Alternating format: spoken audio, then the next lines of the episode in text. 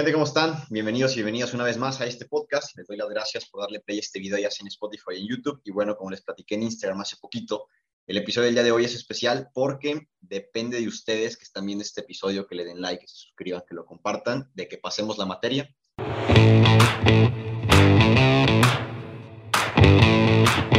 El día de hoy estamos el buen Max, Dani y la ingeniero Castillo, Cristina desde Monterrey y pues el día de hoy vamos a estar hablando acerca de la cultura la calidad en las organizaciones desde un enfoque no, no tan teórico como lo hemos visto en clase, pero sí bajado como un poquito más a nuestra realidad, ¿no? Y pues nada, les doy la bienvenida. Cristina, es la primera vez que también está aquí en este podcast. También Max, también Dani, me siento contento de que, de que estén por acá. Nos gustaría saber, Cristina, empezando, ¿no? Esta parte de, de la cultura. La empresa en la que trabaja Cristina se llama Emicol y es una empresa originaria de Brasil. Por ende, hay una cultura distinta, tienen tradiciones y costumbres muy diferentes a las que en México acostumbramos. Y pues queríamos saber cómo fue, digo, el proceso tanto de irte, o sea, primero te vas de Tampico a Monterrey, una ciudad diferente, son cosas también, aunque sea en el mismo país. Eh, pero cómo fue de pronto el tener que enfrentarte a una cultura distinta con personas de otro país, o sea, cómo fue ese proceso adaptativo y ese choque, ese choque cultural, ¿no? De convivir con personas de otro, de otro país. Hola, de cierta forma al ser, somos muy similares, déjame decirte, los brasileños y los mexicanos. Ah, eso sí, los mexicanos somos como más amorosos que los, que los brasileños. Los brasileños básicamente son directos, o sea, ellos no tienen que ocultarte las cosas, entonces eso por una parte sí es un choque para nosotros como mexicanos porque por lo general siempre estamos acostumbrados a, a disfrazar ciertas cosas, ¿no? Fuera de eso, creo que el idioma ha sido una parte fundamental eh, ¿Por qué? Eh, a pesar de que el portugués y el español son en ciertas cosas muy similares, hay palabras en México y en Brasil que son totalmente opuestas, ¿no? Ya me pasó una vez justo con uno de los directores eh, decir una palabra muy diferente eh, en México que, que es en Brasil, entonces sí fue como un choque de, ay Dios, ¿no? O sea, el acostumbrarte a esta parte de que siempre van a haber palabras diferentes en tu idioma a comparación de el portugués, pues sí es como un choque para, empezar principal, ¿no? En cuestión de la cultura, creo que ahí no te comento, no ha habido tanto, tanta diferencia, porque al final de cuentas sí somos muy similares. Entonces, no nos ha costado tanto como asemejarnos a esta parte. Eso sí, ellos siempre dicen de que las mexicanadas, las clásicas mexicanadas, ¿no?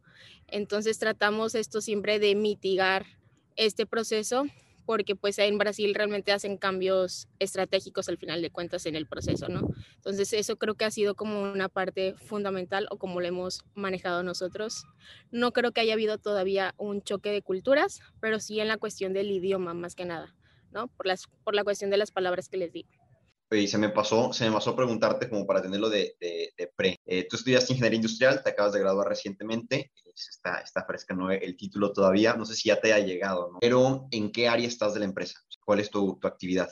Mi puesto ahorita es ingeniero de calidad junior, estoy por lo tanto en el área de calidad, básicamente. ¿no?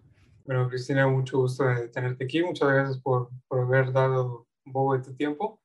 Y bueno, la segunda pregunta que nos causó muchas eh, mucha curiosidad al momento de estar investigando acerca de la empresa en, la que trabajas, conociendo el giro, conociendo el cómo había llegado aquí a México, en específico allá en, Nuevo León, pues nos encontramos con un artículo en el que, en el que se intitula que estaban buscando ampliar la base de proveedores locales, pero digamos que con un enfoque a la calidad total, o sea, buscaban que esos proveedores fueran de muy alta calidad, eh, incluso sobre el costo que ustedes manejaban, pues la pregunta era que cómo cumplen esos estándares de calidad y así pues darle a, los, a, a sus clientes la satisfacción necesaria, cómo es ese proceso, qué, qué herramientas usan, etcétera. Sí, es importante la cuestión de nuestros proveedores.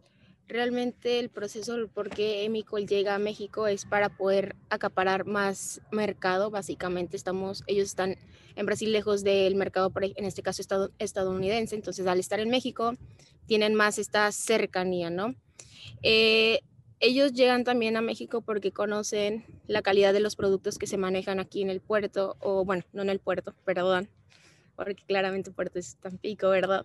Pero vaya, en esta zona eh, industrial ellos se establecen aquí y la forma en que nosotros acaparamos es visitándolos. en este caso, ciertas personas del, que están encargadas, área de compras, área de calidad, en este caso a veces mi jefe, eh, tiende a ir a estos lugares y hacer básicamente preguntas, hacer un análisis de cómo manejan su calidad, si tienen procesos, si no los tienen y si los llegan a, a tener, que se los muestren. Eso es muy importante, mostrarlos pues a, a las personas para poder hacer un trato correcto. En dado caso que no cumplan esta calidad que nosotros estamos solicitando, pues ahí se cierra el contrato o el, la visita a esta empresa para que ellos puedan ir buscando más proveedores que vaya, para poder cumplir nuestro estándar de calidad, ¿no? Porque al final de cuentas tratamos siempre de tener cero defectos en nuestro proceso. Entonces ellos por lo general es ir a visitar el proveedor, hacer pruebas, hacer, conocer cómo se están manejando todo su proceso de inicio a final, cómo se fabrica, si tienen problemas a lo mejor de scrap o cómo manejan esta cuestión del scrap eh, o eh, cómo manejan, dónde, puede, dónde se pudiera generar alguna falla en su proceso. Entonces, es básicamente una investigación que va directamente eh, el jefe del área de compras también a, a ver esta cuestión, perdón. Eh, ¿Qué es eso del scrap que mencionaste? El scrap es básicamente eh, toda la parte que no bueno, en nuestro caso es toda la parte que no recuperamos y por ende se va como si fuera basura, o sea, es todo el desperdicio que no se puede recuperar de la planta. O sea, tratamos que tenemos que disminuir esta cuestión porque al final el scrap es un indicador para nosotros en cuestión de costo. Entonces, obviamente no quieres tener dinero elevado por cuestión de que tu un producto está fallando, ¿no? Entonces, tratamos de reducir esta parte. Sí, eh, sabemos que tienen un giro en la parte de electrodomésticos, o sea, que producen ciertas partes para electrodomésticos aquí para, para México eh, pero ¿qué es en sí lo que ustedes producen? O sea, el producto que hacen, ¿qué, ¿qué, es? No puedo dar mucha información al respecto de esto, pero a simple vista trabajamos nosotros actualmente con un solo proveedor, bueno, con un solo cliente, perdón, eh, muy famoso, muy conocido en Estados Unidos. Les, les fabricamos su producto para lavadoras, entonces básicamente eso hacemos actualmente. Hola, Cristina. Mucho gusto. Hola. Este, también en nuestro ámbito de estudio estábamos viendo y comparando también a veces a las empresas japonesas con el mexicano en el trabajo en equipo, de que a veces el mexicano es muy individualista eh, o se va, no es tan apegado a trabajar en equipo en, como el japonés. Entonces, como esta empresa es brasileña, ¿cómo es esa forma de trabajar en equipo de los brasileños frente al mexicano?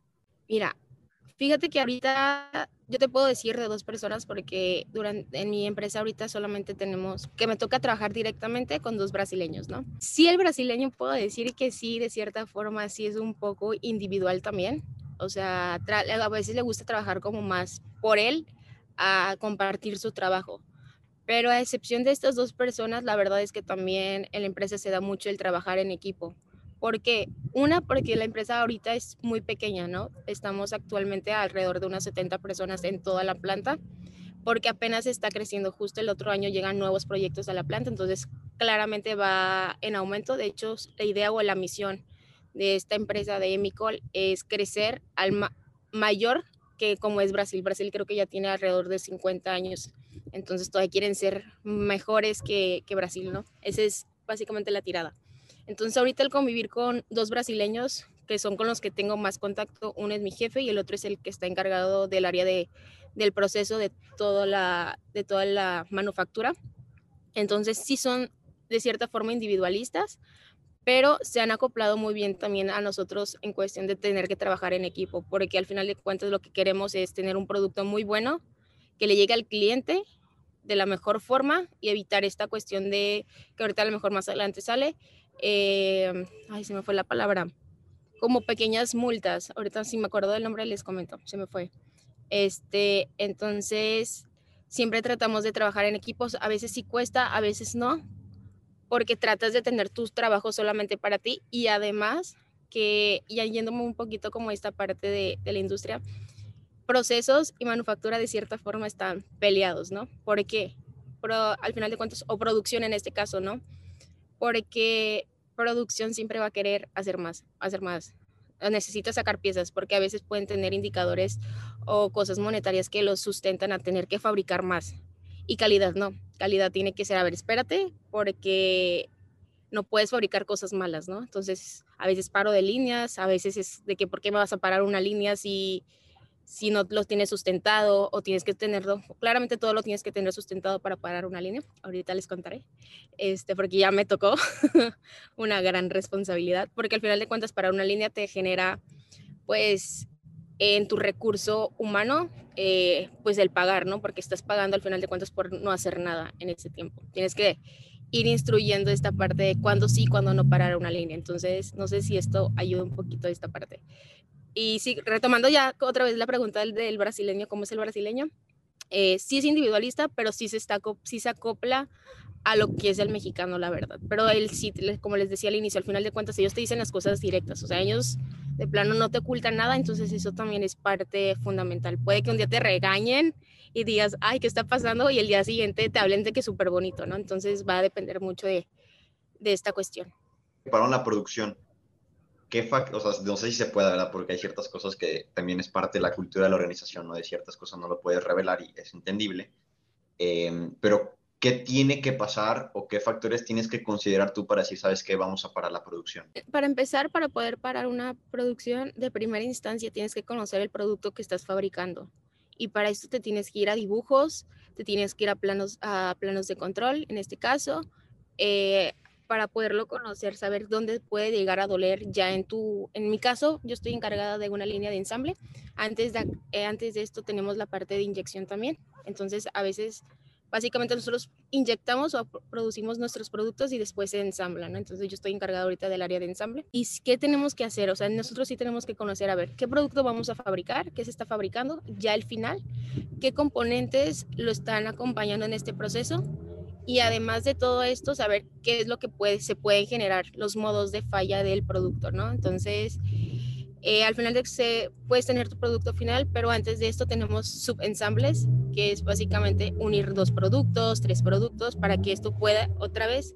llegar a tu producto final, ¿no? Y que ese modos de falla que pueden, que se me han presentado a mí, pues males, malos ensambles, eh, rebabas, es muy importante ya que nuestro producto es muy delicado, eh, podemos básicamente tener mm, goteos, voy a manejarlo de cierta forma oculta, pero podemos tener goteos como si fuera una llave de agua cuando la abres. Básicamente puedes tener, empezar goteos y para nosotros eso es mortal, porque es una queja de cliente. Ya me de cómo se llama la palabra. Es una queja de cliente lo que podemos tener por nuestro cliente. Entonces, tenemos que ser muy cuidadosos en ciertos aspectos porque nuestro producto al final de cuentas, al ser muy pequeño, también es muy delicado. Para nosotros una rebaba es un paro de línea, pero antes de tener que parar una línea, les decía, tienes que conocer el producto, pero también tienes que saber si le afecta o no le afecta. Puede ser una rebaba muy pequeña, pero se puede ir con, agua, ¿no? O puede que no le afecte realmente. para eso tienes que hacer primero pruebas, saber desde dónde se origina, ya que nosotros tenemos un proceso de inyección.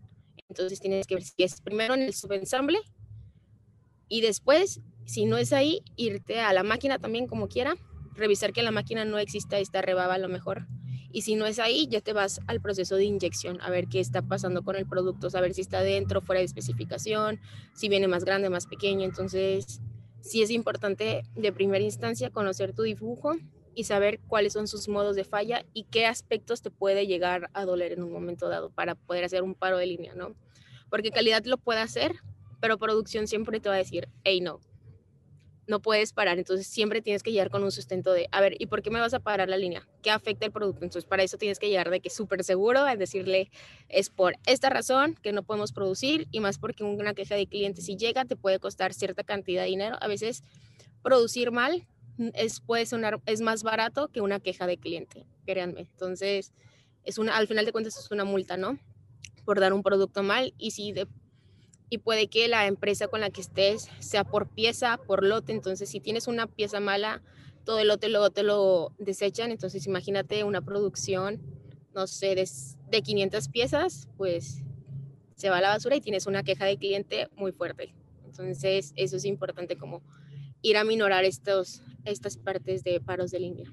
Y muy interesante eso comentas. En términos, por ejemplo, de lo que decías, ¿no? La comunicación con tal vez el área de producción, con tus jefes directos. Comentabas que ahorita tienes interacción con dos brasileños. Eh, ¿Cómo es ese, esa comunicación? ¿Has tenido que aprender palabras en portugués, ellos han tenido que aprender español, tal vez en algún momento hablan, no sé, inglés, que conocemos que es el idioma eh, universal, por así llamarlo. Eh, ¿Cómo es esa comunicación eh, entre, entre tú y otros, otros miembros del, del equipo de la compañía? Fíjate que les voy a contar un poquito de cómo ellos llegan a México para que las personas que estén escuchando este podcast tengan que aprender otro idioma, básicamente un tercer idioma. ellos llegan o les dan la oportunidad de llegar a México por hablar un tercer idioma. Ellos me comentaban justo, bueno, mi jefe me comentaba en este caso que en Brasil es muy poco probable que un otro brasileño eh, te hable el inglés, ¿no? Entonces, para nosotros a lo mejor es muy normal porque pues está cerca de Estados Unidos, pero para ellos no. Entonces, el que un brasileño hable inglés, sabemos o saben ellos que tienen una gran oportunidad de crecer. Entonces, y además que pues el español de cierta forma se aparece, se parece mucho al español, el portugués se parece mucho al español, ¿no? Entonces ahí creo que no batallaron tanto. Sí tomaron ciertas clases ellos para llegar a México, pero son muy pocas, ¿no? A comparación del inglés. Ellos llegan a México por saber inglés y además empezar a aprender una nueva lengua que es básicamente el español. Y además el inglés sí es importante porque nuestros clientes van a ser americanos, entonces hay que estar en contacto directo con ellos en inglés. No me ha costado tanto realmente, porque ellos hablan español. Entonces, de cierta forma, empezamos a veces a intercambiar palabras. Les digo, a veces nos pasa que ellos sacan unas palabras medios raras y aquí en México son otras totalmente diferentes. Eh, les diré una, pero ahí investiganla, ¿no? Una son los retos aquí en México. Ya ustedes investigarán después qué son retos en Brasil, que fue una de las palabras que sí me pasaron por ahí, ¿no? Entonces sí, fue un poco penoso, pero bueno, ahora sí que lo recuerdo con, recuerdo con mucha emoción. Este, pero fuera de ahí creo que solamente ha sido esa cuestión. Sí me ha costado eh, cuando tengo juntas, porque los que están en Brasil básicamente no hablan español, no es el inglés. Sí tenemos que hablar muy despacito entre ambos, tanto el brasileño como el mexicano, para podernos ir entendiendo e ir descifrando el mensaje, porque les digo, hay palabras que sí se parecen, hay palabras que no. Entonces vamos descifrando este mensaje. Justo hace poco tuvimos un entrenamiento de nuestro producto y fue de despacito, ellos lo traducían, lo tenían en portugués y lo teníamos en español para que también lo pudiéramos entender, ¿no? Obviamente ya estaban los, los brasileños y ya cualquier duda, pues ellos levantaban la mano, ¿no? Pero sí es importante tener ya un tercer idioma. Básicamente ya no sirve tener solamente inglés. También que estás diciendo de que los brasileños son fríos, ¿qué tanto se ve remarcado la jerarquía o qué tanto respetan la jerarquía del colaborador con el, el que está superior, por decirlo así? Fíjate que el brasileño, y ya me tocó, no le importa tanto la jerarquía como el mexicano. para allá, por ejemplo, en Brasil, un ingeniero es un ingeniero fregón. Entonces, llamar ingenieros aquí se les hizo muy raro que aquí en México a todo mundo les decimos ingenieros. Hola ingeniero, ¿cómo estás? Hola ingeniera. Entonces, pues fue como, oye, espérate, no eres un ingeniero como en Brasil. Entonces, eso para ellos sí fue como algo muy diferente, ¿no? No, no son tanto de jerarquías, o sea, sí tratan de estar siempre como a la par de, a ver, yo también crecí igual que tú, yo aprendí igual que tú, eso es lo que, eso sí tiene mucho el brasileño, que es, entiende muchas cosas de, sabes que yo también pasé por tu mismo proceso, te cuentan cómo entraron a la planta, cómo fue, sabes que yo aprendí esto, te lo comparto, siempre, nunca se quedan con nada. Eso sí es muy bueno, algo que les admiro a ellos, en mi caso, o las, con los brasileños que me ha tocado, es de que, sabes que yo aprendí esto del producto o de mi empresa, de mi persona, te lo quiero compartir para que tú, si lo quieres tomar, tomarlo adelante, ¿no? Pero las jerarquías no son tan marcadas, o sea, sabemos ellos sí, obviamente si tienes un, el mexicano sí tiene un respeto, en mi caso sí tengo un respeto por mi jefe, pero al final de cuentas, si vieran cómo me habla, o sea, es como, hola, ¿cómo estás? Y, por ejemplo, no sé si aquí puedo, no son groserías, pero se puede. Eh. Ok. o sea, para mí fue un choque, para el brasileño es muy, muy fácil decir cabrona, ¿no? O sea, no es una grosería, ¿verdad? Pero ellos son como, a mí luego me dicen de que, hola cabrona, y yo de que, espérate, ¿no? O sea, tranquilo, ¿no? Pero lo dicen de una forma muy amigable que también dices, ay, no pasa nada. Pero porque a ellos se les hace muy normal esa palabra, o sea, no significa nada eh, en Brasil. Entonces, pues aquí que te digan en México es como ir calmado, ¿no? Pero pues yo ya me acostumbré, al menos con él, ¿no? Solamente. Aclaración, lo, lo, lo hacemos. Eh, desde la cultura brasileña, esa palabra no tiene ninguna connotación grosera, entonces aquí también estamos hablando de, cultura finalmente, ¿no? Un idioma distinto. Eh, y fíjate que a mí lo que me llama la atención en esto es la parte que son muy directos y a veces nosotros los mexicanos o le damos vueltas a las cosas y inventamos un choro mareador. Eh, yo me acuerdo que hace poco, no sé si recuerdes que aquí a Tampico vinieron eh, los de Learning by Helping, que son unos innovadores sociales. Ellos tienen su metodología y etcétera, etcétera. ¿no? Y está bien padre porque ellos son los originarios de Argentina, pero viven en España desde hace eh, años, ¿no? Viven específicamente en Barcelona. Tommy Fer, les mando un saludo. No sé si vayan a ver el episodio, pero les mando un saludo, son unos cracks. Eh, y justo nos decían eso, es que ustedes hablan mucho. Y para decir una instrucción, usan muchísimas palabras cuando pueden usarlo en una oración con tres palabras nada más. ¿A ti cómo te ha ayudado a decir las cosas en concreto, así como que, a ver, no sé si te ha pasado de que estás mandando una voice note y sientes de, es que ya dije mucho y a lo mejor no me está entendiendo lo que quiero decir, voy a volverlo a grabar y voy a usar cuatro palabras para decirle, ocupo que mandes este correo para mañana a las 8 de la mañana. Gracias, adiós. ¿Sabes? ¿Cómo te ha ayudado estar con esta cultura de que son muy directos, muy en concreto, a cambiar un poquito tu forma de, expresarte porque finalmente pues eres mexicana, ¿no? Es algo que, que tenemos. Fíjense que me estaba acordando de otra anécdota y va complementando esto, ¿no? Sí son directos y sí me ha costado porque mi caso de mi jefe, les digo, es como, dime las cosas tal cual. Eso sí, no puedo decir excusas de que, oye, ya hiciste el trabajo. No es que hice esto y que no sé. No, ¿lo hiciste sí o no? No, pues no lo hice, ¿no? Un ejemplo, ¿no? Correo, yo me acuerdo que estábamos en la oficina, estábamos platicando y le mandaron un correo un mexicano.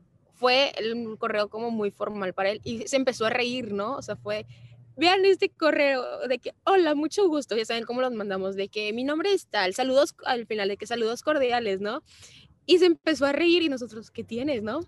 Y dice, es que está muy formal. Si ven esto, lo leen en Brasil, se van a atacar de la risa porque en verdad no somos así nosotros.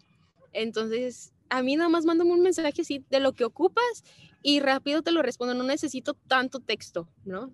Entonces, sí me ha costado porque hay veces que yo también como que me explayo en mi explicación a veces en persona. Por correo no tanto, la, verdad que con, con ese comentario fue como trato de poner el, el, mensaje lo más corto posible, con menos palabras, pero bien explicado. Pero en persona a veces sí me pasa, como que quiero dar mucha explicación, a veces siento que no digo nada y después digo como, ah, olvida, ¿no? Y voy a retomar mi mensaje. Sí me ha costado, he aprendido, la verdad, a, a tratar de ser como más corta en mis palabras, pero como quiera sigo en la parte del aprendizaje, porque al final de cuentas sí el brasileño te lo hice directo, se le ocurre, la verdad es que sí piensan más que nosotros, a mi punto de vista, o al menos les digo, mi jefe la verdad es que yo se lo he dicho y estoy sorprendida con la capacidad que él tiene para llevar problemas de la, de la misma planta. Entonces sí, es como le he aprendido demasiado a él, de dime las cosas directas, no me digas tanto, tanto, tanta explicación, solamente lo que ocupas, ¿no? Y justo hoy me enseñó algo que se los quiero compartir. Básicamente me hizo, justo hoy, porque hoy pasé por él, y me dijo de que, a ver, hay tres formas, hay tres dedos, así, tu trabajo, el, eh, el trabajo que tienes que hacer, la persona que hace ese trabajo y tu jefe. Si tú me vienes y me preguntas qué hacer y cómo hacerlo, estoy haciendo tu trabajo entonces, esto sobra. Y que queda tu jefe haciendo tu trabajo. Entonces, ahí fue como trata de pensar por ti misma o por ti mismo a cómo resolver los problemas que se están presentando en tu día a día. Una persona llega a, solucionarte esos problemas, pues entonces de cierta forma tú estás sobrando, ¿no? En, al menos en la parte laboral. Entonces también como te pone a pensar más cosas de qué puedes hacer, ¿no? Porque a veces el mexicano se puede quedar con las cosas cuadradas o no quiere ir más allá fuera de la caja, ¿no? Que es como lo habitual a veces. Y luego parece, pareciera que sentimos que son groseros, porque son muy directos, pero pues, es finalmente la, la cultura. Ya para, para ir cerrando, justo nos dijeron que tenemos un límite de tiempo, estamos ya casi llegando a ese límite, eh, pero no sé, Dani, Max. Pues agradecer todo este conocimiento que nos has impartido, igual todas las anécdotas que también pues se ve que sí me dan muchas ganas de, de cambiarme de carrera y estar en calidad. Pero muchas gracias por todo este conocimiento y por tomarte tu tiempo. Sí, igualmente muchas gracias por, por compartir todo este conocimiento ¿no? para nosotros. Sin duda, eh, en lo particular, uno que no tiene mucha experiencia laboral, es eh, muy interesante escuchar cómo es ¿no? en, en compañías y en oficinas y los retos que, que todo esto conlleva. Retos mexicanos, aclarando. ya los investigaron, entonces. Yo no, pero, pero sí, sí sé qué significa porque me lo platicaste. Y pues bueno, eh, creo que con esto, si recapitulamos, empezamos desde cómo le es la calidad ¿no? dentro de, de, de, la empresa, más bien la cultura dentro de esa empresa, cómo se relaciona la calidad, esta parte de la jerarquía, la parte del trabajo en equipo, de una u otra forma ese choque cultural, a lo mejor no tanto en tradiciones y costumbres, pero sí en idioma, en cómo nos comunicamos con ellos, la forma en la que ellos se expresan, la forma en la que ellos piden las cosas y como decíamos en clase, no hay ni una cultura mala ni una cultura eh, buena, ¿no? Ni una mejor que otra, simplemente cada una tiene sus características particulares y qué es lo que podemos aprender, ¿no? De pronto los mexicanos hablar menos, a lo mejor este podcast hubiera sido más corto si no fuéramos mexicanos, ¿verdad? Porque le echamos un rollo para decir las cosas como lo estamos haciendo ahorita, pero pues es una experiencia bien padre y, y bueno, yo espero que la maestra también escuche este episodio y bueno, mis le platico la semana pasada justamente íbamos platicando Cristina y yo de camino al aeropuerto en Monterrey y salió el tema de cómo le ha ido allí en, en, en pues, la empresa, ¿no? Cómo emprendió este camino, cómo emprendió este viaje, que finalmente pues, es una historia de superación, una, una historia de ir constantemente subiendo de nivel y superarse personalmente. Ya lo platicaremos en, a lo mejor en otro episodio ya exclusivamente la experiencia de ella, de irse de Tampico a Monterrey, ser foránea, independizarse prácticamente, empezar el trabajo en una empresa nueva, por todo lo que tuvo que pasar, que de verdad fueron varias las cosas que pasaron, varias los problemas y situaciones que se presentaron. Eh, espero que luego lo podamos compartir en otro episodio. Y pues salió el tema, ¿no? Que estaba en el área de calidad, se acomodaron las cosas. Y bueno, pues aquí estamos platicando acerca de, de cómo Emicol, cómo ella también ha estado con ese acercamiento, ¿no? De, de cultura, de calidad, la organización, el trabajo, etcétera. Y bueno, gente, pues les damos las gracias por haber estado aquí en este episodio. Les doy las gracias también a ustedes por pues animarse aprender su cámara, que luego no lo hacemos en clase tampoco, pero pues también a compartir sus comentarios, sus dudas, sus inquietudes.